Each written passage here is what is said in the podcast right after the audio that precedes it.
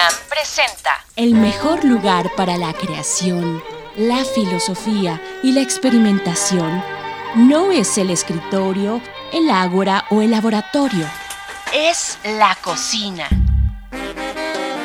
La cocina del infierno. Con Benito Taibo. Capítulo 3. Alicia en el País de las Maravillas Culinarias.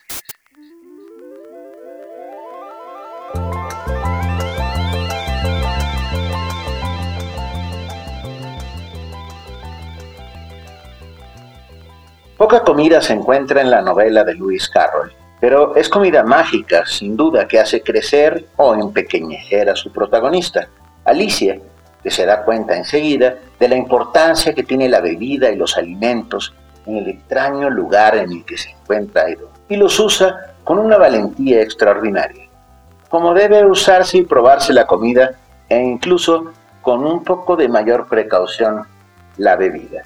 Algunos piensan que Carroll se refería a comida alucinógena, que existe, por supuesto, y que ha sido contada muchas veces en infinidad de textos. Pero yo solo veo a Carroll haciendo un guiño fantástico, improbable y divertido. Pero es otra Alicia de la que hablaremos hoy, una de carne y hueso, que hizo de la comida un refugio, un canto a la amistad, una demostración de la importancia de sentarse en una mesa y compartir el pan y la sal para brillar un poco en medio de tanta oscuridad. Señoras y señores, permítanme presentarles a la fabulosa Alice B. Douglas, compañera de vida de Gertrude Stein y proveedora de alimentos, cazadora de recetas, buscadora de especias y de imaginaciones.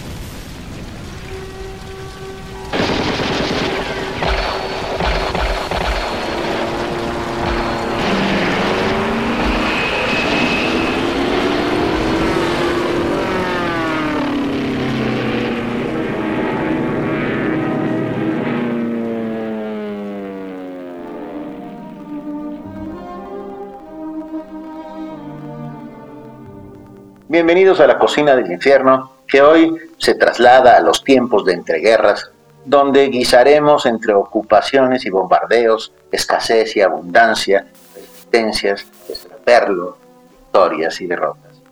Sean todos muy bienvenidos a la cocina y a la mesa de Alice.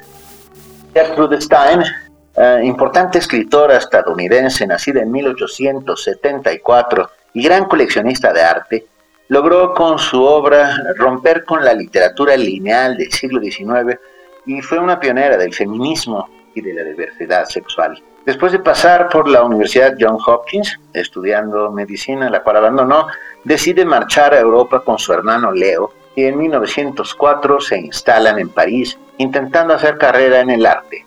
Ah, perdón, más bien, carrera con el arte.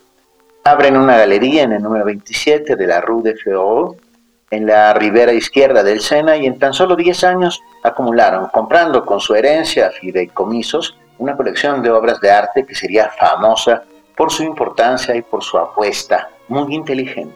Cuadros de Bonnard, Picasso, Cézanne, Renoir, Daumier, Matisse, Toulouse-Lautrec iluminaban las paredes y también al mundo. El 8 de septiembre de 1907, la jovencita Alice B. Toklas nacida en San Francisco, llega a París y el mismo día de su llegada conoce a Gertrude y, Alice la describe así. Ella era una presencia dorada, quemada por el sol de Toscana y con un brillo de oro en su cabello marrón cálido. Estaba vestida con un traje de pana marrón. Llevaba un gran broche de coral redondo y cuando hablaba muy poco o reía, pensaba que la voz provenía de ese broche. No era como ninguna otra voz profunda, completa, aterciopelada, como dos voces. Fue amor a primera vista. No se separarían nunca más.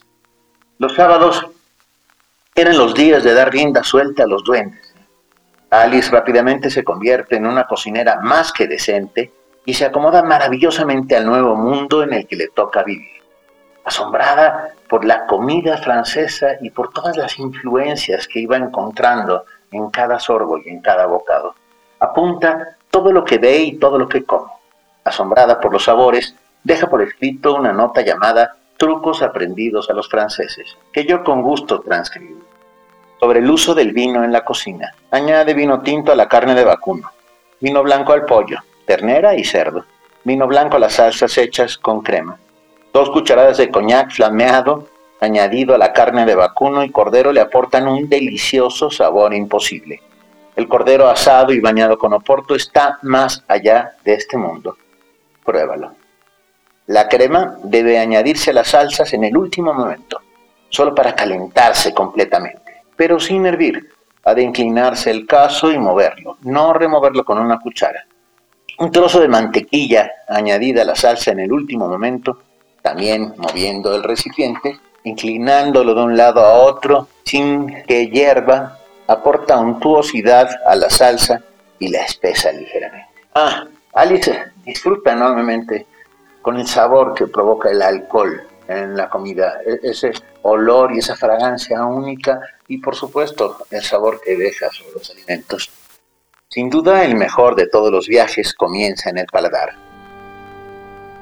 Comienzan a recibir juntas en esa casa estudio galería a personajes como Hemingway, Thornton Wilder, Sherwood Anderson, Picasso, Matisse, Braque, que comen y sobre todo beben con una voluntad inmarcesible. En 1914, Leo Stein, hermano de Gertrude, se marcha a Italia, la colección de arte se divide en dos, y Gertrude se queda con la mayor parte de los cuadros de Picasso y Matisse, y por supuesto con Alice, y no vuelve a hablar nunca jamás con su hermano. Ese año, el del inicio de la Gran Guerra, enfrenta a las dos mujeres a racionamientos y también a enfrentarse a la condición humana de la que hablaba André Malraux. Purgando aquí y allá, recurriendo a campesinos y amigos, logran siempre tener una mesa lista y llena de manjares para compartir. Ahora mismo, Alice está en la cocina y Gertrude dándole los toques finales a su libro Tender Bottom un poemario que habla de lo mundano y del alrededor, pero también de lo profundo, dividido en tres partes llamadas habitaciones, objetos y comida.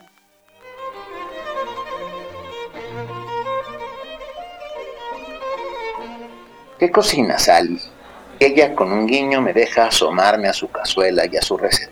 Me cuenta que en plena gran guerra hay escasez de alimentos y que por lo tanto hay que ser muy cuidadoso con lo que se cocina. Hoy está haciendo una barra de ternera de racionamiento y así la llama. Leo su receta en voz alta. 240 gramos de carne de ternero picada, 135 gramos de migas de pan remojadas en vino blanco seco. Gloria a la inacabable provisión que tenemos de aquel.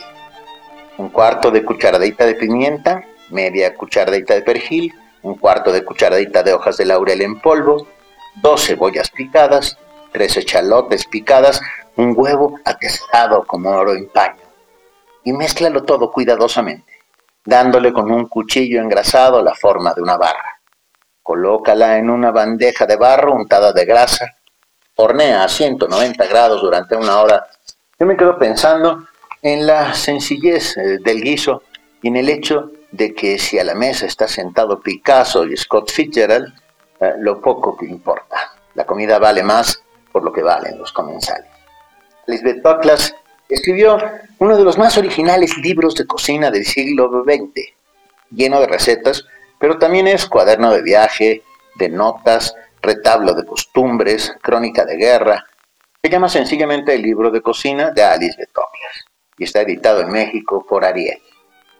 Esa mujer que llega al París del nuevo y deslumbrante siglo XX, ah, se convierte en musa, cocinera, administradora, crítica, confidente y pareja siempre ah, a la sombra de Gertrude Stein.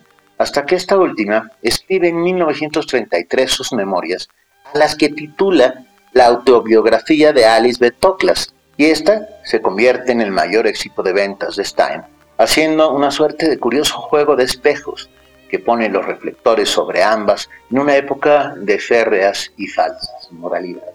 Durante 25 años, Alice escribe paciente y concienzudamente su libro de cocina, que es más bien un libro de memorias, de viaje, como dije, una novela de amor.